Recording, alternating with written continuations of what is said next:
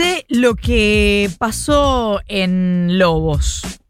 Resulta que un grupo de vecinos se junta, presenta un recurso de amparo, dice, che, eh, el agua no está bien, eh, el agua le está pasando algo.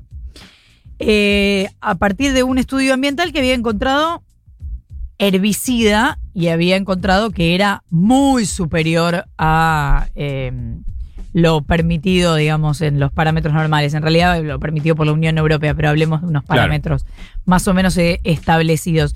Entonces fueron a la justicia y la justicia dijo, hey, municipio, hey, vos, lobos, tenés que darle bidones de agua potable a la gente. Vamos a hablar con Florencia Polimeni, una de las vecinas que presentó el amparo en la justicia. Florencia, buenos días. Florencia Halfon te saluda. ¿Cómo te va? Hola, buenos días. Florencia, ¿cómo estás? Un saludo a los oyentes. Gracias por atendernos. Contanos cuánto lleva esto y cómo se empiezan a dar cuenta que había un problema.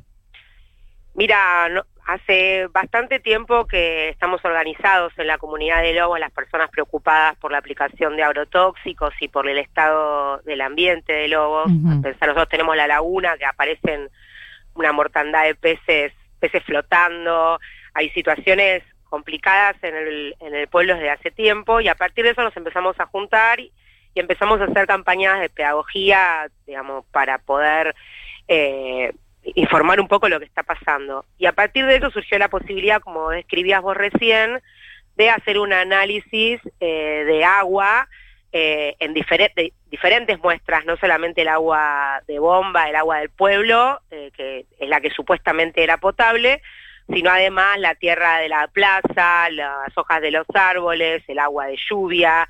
Mandamos 15 muestras a, mm, a INTA Balcarce para analizar el estado del agua. INTA y el Instituto Nacional de Tecnología Agropecuaria.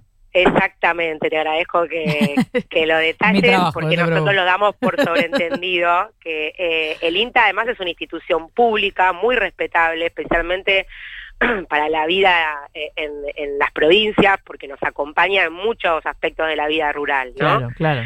Eh, la realidad es que el INTA Balcarce nos, nos devolvió unos resultados que son escalofriantes. Nosotros no podíamos pagar el testeo de todas las moléculas que eran necesarias porque es un análisis caro y la gente de INTA Balcarce nos testeó muchas más moléculas de las que podíamos, lo cual estuvo buenísimo porque no había habido hasta ahora informes como eso y los resultados fueron tremendos. Hallamos más de 11 plaguicidas y agrotóxicos combinados eh, en las diferentes muestras que incluyen lo que te decía recién, no solamente el agua de las bombas, sino además llueve plaguicida. Nos llueven plaguicidas los y además esos esos plaguicidas combinados con el arsénico que hay en el agua, que además tiene dosis muchísimo más altas de las que hay en otros lugares de la provincia, es un cóctel fatal y se lo llevamos al municipio esperando que eh, estuvieran tan, sorpre- tan sorprendidos como nosotros frente a estos datos y que Claro. actuaran de manera inmediata y que nos cuidaran, pues ya les veníamos diciendo que la fumigación con plaguicidas estaba descontrolada, que nos estaban fumigando al lado de nuestras casas.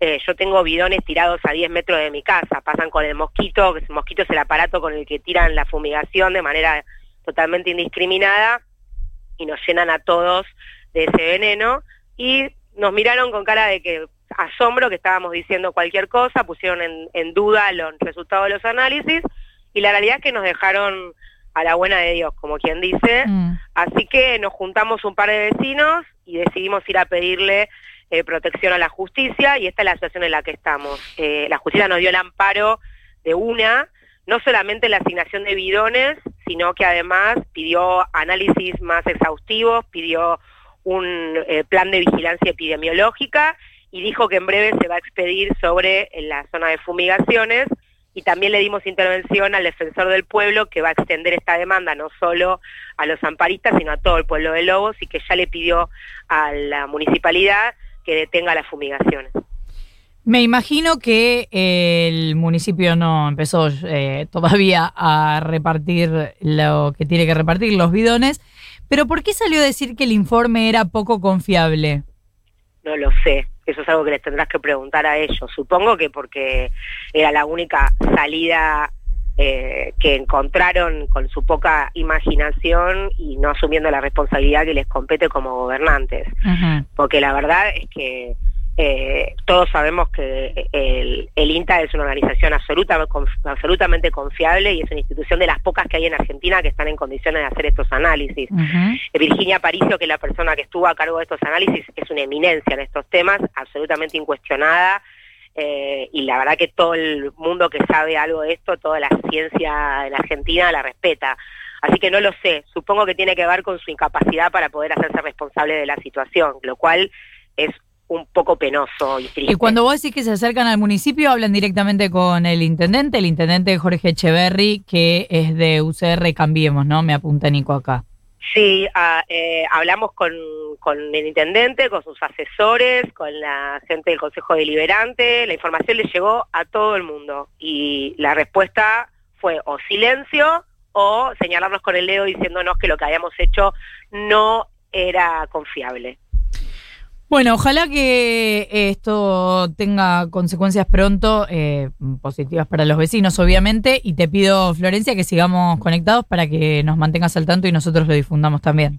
Sí, muchísimas gracias por, por llamarnos, por preguntar. Eh, la realidad es que lo que estamos viviendo nosotros ahora es una realidad que viven muchísimos pueblos fumigados de la provincia claro, pensaba en eso. no solo de la provincia de Buenos Aires. Sí, de todo el país, este, absolutamente. Eh, así que hoy nos toca a nosotros la responsabilidad de, visibilizar esto, porque además estamos muy preocupados por nosotros, por nuestra salud, por nuestra familia, pero la verdad es que es escalofriante lo que está pasando en la Argentina con esto. Es hora de que empecemos a pensar cómo cambiar este sistema de producción eh, que está contaminando todo el agua del país.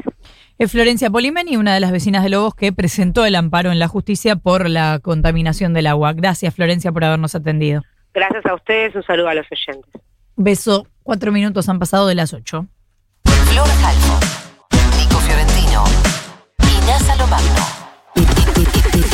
el Power Trio que te despabila cada día. Ahora dice.